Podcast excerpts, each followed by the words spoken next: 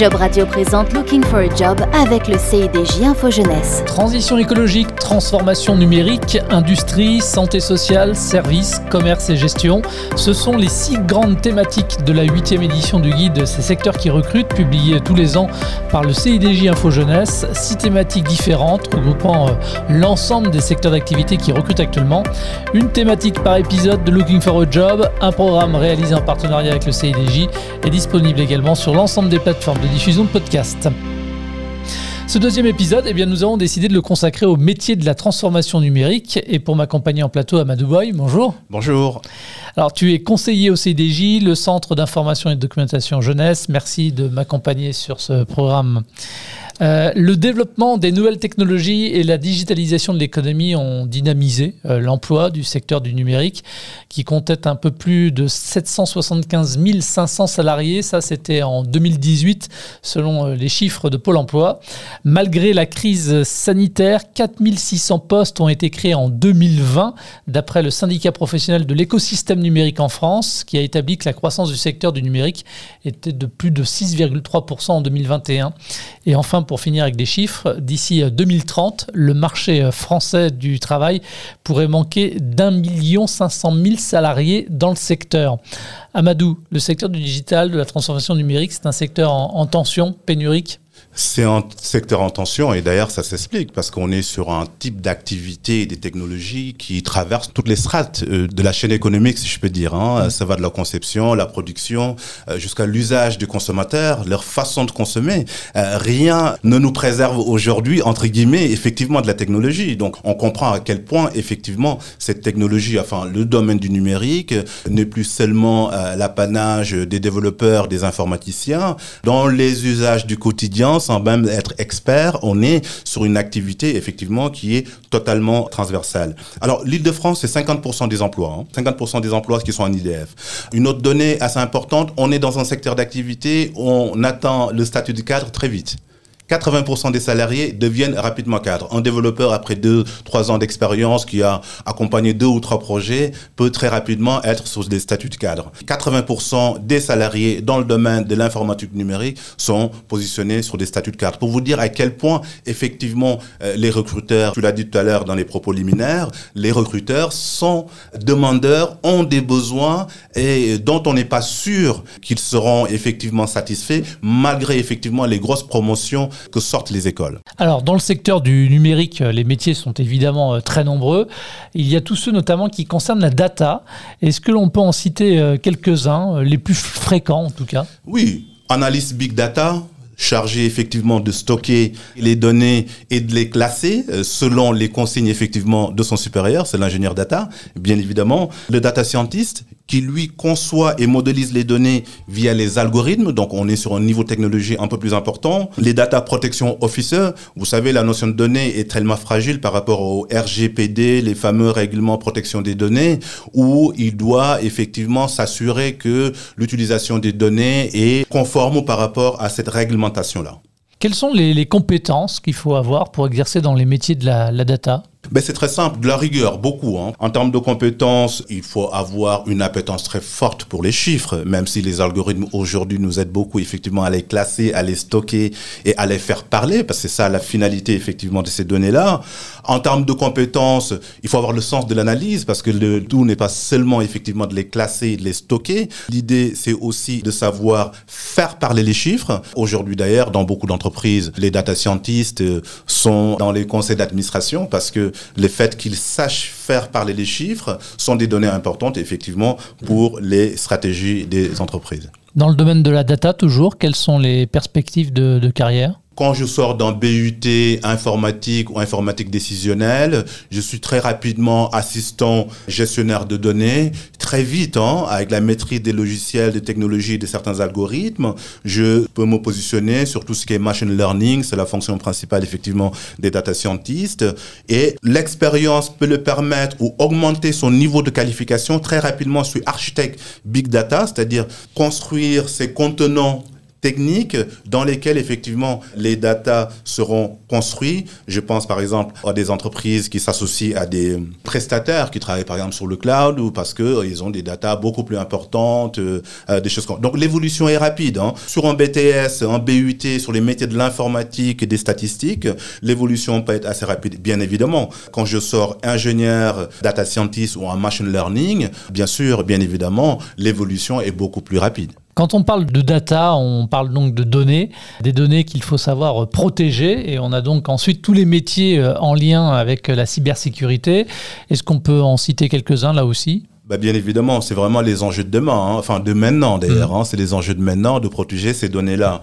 Alors, le technicien sécurité en informatique, c'est souvent un BTS euh, en informatique avec une spécialisation sur la maintenance informatique et la sécurité. C'est le premier niveau de sécurité, on va dire. Je citerai aussi l'analyste SOC, Security Operations Center. Lui, il est chargé de détecter les intrusions, comme il peut en avoir euh, quelques-unes, et d'adapter les protocoles de sécurité du système d'information de son entreprise.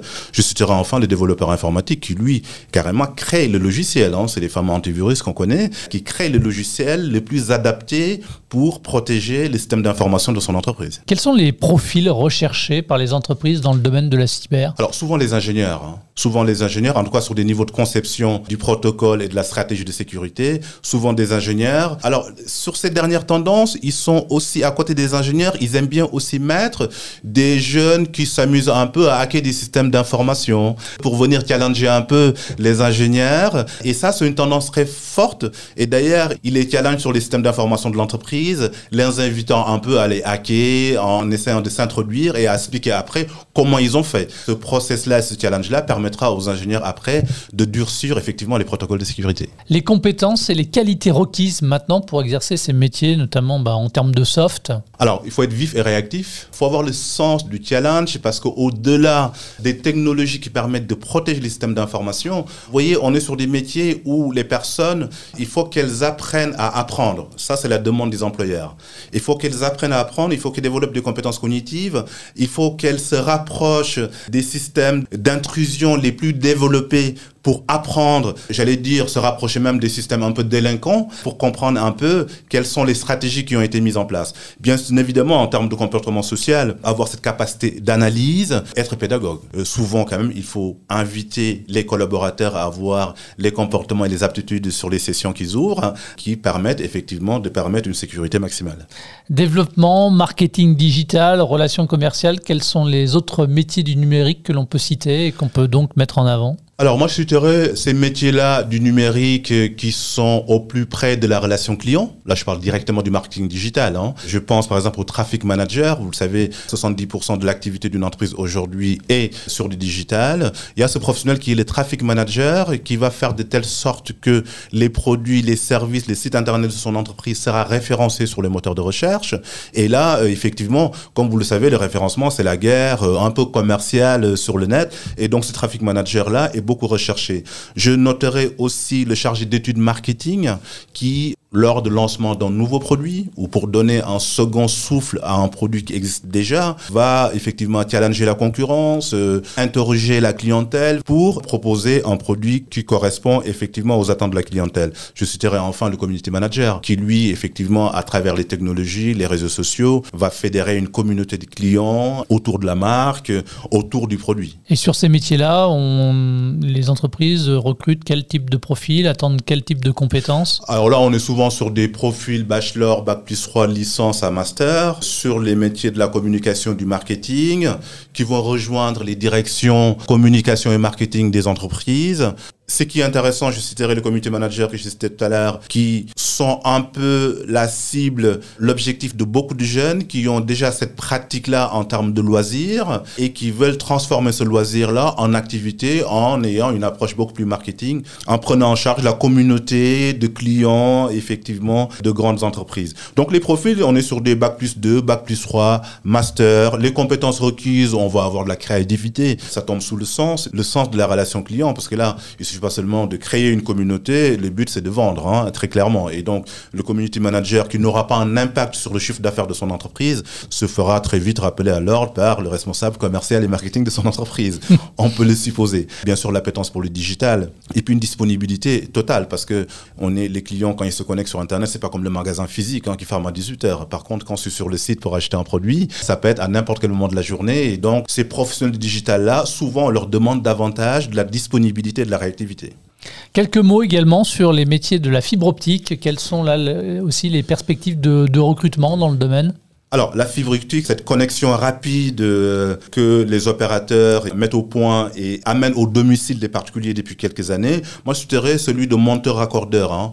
Les demandes sont énormes, hein, énormes, sur les agences d'intérim, parce que les opérateurs télécoms souvent travaillent avec les agences d'intérim. Alors, en niveau de formation, souvent des CQP, hein, des certificats de qualification professionnelle. Alors, on est sur des fonctions qui consistent à raccorder, tirer des câbles, installation équipement Internet, euh, téléphonie, entretien, dépannage. Mais c'était aussi le technicien supérieur télécom, qui lui, avant même la fibre optique, est juste un professionnel de la télécom, qui saura adapter ses compétences sur la fibre optique. Hein. Et donc là, son cœur des métiers par rapport à la fibre, c'est la maintenance des réseaux, mais l'architecte réseau aussi, qui crée ce contenant assez important dans lequel, effectivement, le réseau sera installé. Il choisira les logiciels et les technologies les plus adaptées pour que sa solution réseau soit la plus performante. Sur ce type de métier, quels sont les débouchés possibles, les évolutions possibles de carrière? Alors, les débouchés, ils sont nombreux énorme parce qu'entre la 5G et la fibre optique, les demandes sont colossales de la part des opérateurs, mais aussi d'organismes privés. Sur les profils et les compétences, on est sur des compétences techniques, hein, très clairement. Sur des métiers d'exécution, comme tout à l'heure, je vous parler du monteur-accordeur, des métiers pas trop gourmands en qualification, on va dire, en prérequis. Donc souvent, les opérateurs forment les professionnels en interne sur des CQP, mais sur les techniciens supérieurs en télécom, les architectes réseau, c'est des écoles d'ingénieurs. Alors, de manière générale, dans le secteur du numérique, et de la transformation digitale, quels sont vraiment aujourd'hui finalement les métiers qui, qui recrutent le plus et peut-être aussi ceux qui sont les plus recherchés? Alors, le développeur informatique, comme disent les cabinets de recrutement, s'il est vraiment motivé, il ne connaîtra pas plus de 7 jours de chômage quand il habite en Ile-de-France, pour vous donner un indicateur assez costaud. Au même titre d'ailleurs que les cuisiniers qui n'a rien à voir avec les secteurs du, du numérique. Voilà les deux métiers, effectivement, où si on voit, on reste pas plus de 7 jours au chômage en Ile-de-France. Donc, le développeur informatique, effectivement, à mais aussi ce qu'ils appellent l'ingénieur DevOps. C'est-à-dire cet ingénieur-là qui a non seulement la maîtrise de la technologie, les plus adaptées pour les solutions des systèmes d'information qu'il est amené à construire, mais aussi qui saura construire quelque chose qui permettra au client d'avoir une expérience la plus optimale. C'est-à-dire là, on est sur un technicien, un informaticien, un ingénieur qui a vraiment la compétence en termes de technologie, mais qui saura mettre sa technologie au bénéfice du client pour le chiffre d'affaires de l'entreprise. Tout dépend euh, des responsabilités et du job occupé, euh, mais en termes de rémunération, comment ça se passe dans le secteur du digital, du numérique? Alors, tout dépend effectivement des métiers qui sont occupés, des niveaux de responsabilité tu l'as très bien dit. Un développeur avec 5 ans d'expérience peut prétendre aujourd'hui à un niveau de rémunération autour de 4000 euros, au regard de la rareté. Alors tout ça, je vais relativiser en fonction aussi des technologies qu'ils maîtrisent. Comme vous le savez, vous prenez trois développeurs, ils ne maîtrisent pas les mêmes types de technologies. Le jeune BTS, l'étudiant qui vient d'être titulaire euh, de son BUT en informatique, c'est un diplôme intéressant. S'il rejoint un projet, une entreprise, son niveau de salaire sera autour de 2000-2200 euros. Mais l'évolution l'augmentation de ce salaire-là peut aller crescendo dans les prochains mois. Je vous donner tout à l'heure l'exemple de Simplon qui forme des jeunes, parfois décrocheurs ou des femmes en quartier politique de la ville. Ils peuvent prétendre sur des niveaux de salaire de 1500 euros le temps effectivement de maîtriser davantage de technologies. Quelles sont les régions qui recrutent le plus dans le secteur du digital? Alors l'Île-de-France, comme je disais tout à l'heure, effectivement, 50% des recruteurs est en Île-de-France, mais je penserais aussi la région de Nice avec le Technopole Sophia Antipolis, qui est un gros incubateur et notamment sur l'intelligence artificielle, on n'en a pas parlé, mais aussi sur la gestion des données, parce que c'est très lié, hein, c'est l'intelligence artificielle qui fait parler les données. Hein. Donc la région Île-de-France et la région niçoise que je mettrai en pole position sur les zones géographiques euh, les plus recruteuses de ces profils-là dans le domaine du du digital. Alors, une dernière petite question peut-être euh, sur le domaine du digital, du numérique. En termes de qualité de vie au travail, qu'est-ce qu'on peut en dire? En termes de qualité de vie au travail, on est souvent quand même sur des démarches projets. Donc, il y a une compétence sociale de travail en équipe euh, qui est requise de plus souvent. On est sur des activités qui sont de plus en plus télétravaillables. Et donc, ça, ça correspond quand même à une demande très forte, notamment des jeunes aujourd'hui quand ils se positionnent sur ces métiers-là. Ils veulent choisir leurs horaires de travail, ils veulent choisir leur temps de travail. Ils posent la question, est-ce que l'activité, il y a une charte de télétravail, tant bien même on n'est plus en, en, mode Covid, entre guillemets. Donc, sur les conditions de travail, et au regard de la rareté, de la difficulté de recrutement, les niveaux de salaire sont importants, les conditions de travail sont clairement négociables par les salariés auprès des recruteurs. Merci beaucoup, Amadou. Merci d'avoir répondu à mes questions. Plus d'infos, évidemment, sur les métiers de la transformation euh, numérique dans la huitième édition du guide de ces secteurs qui recrutent euh, du CIDJ Info Jeunesse. Vous y retrouverez d'ailleurs aussi 400 métiers qui recrutent, 250 entreprises qui recrutent, 190 sites d'offres d'emploi, mais aussi un index euh, très important sur les recrutements par niveau de qualification.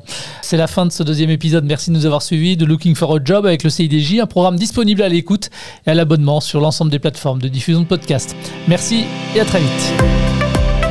Job Radio vous a présenté Looking for a Job. Programme disponible à l'abonnement sur l'ensemble des plateformes de diffusion de podcasts.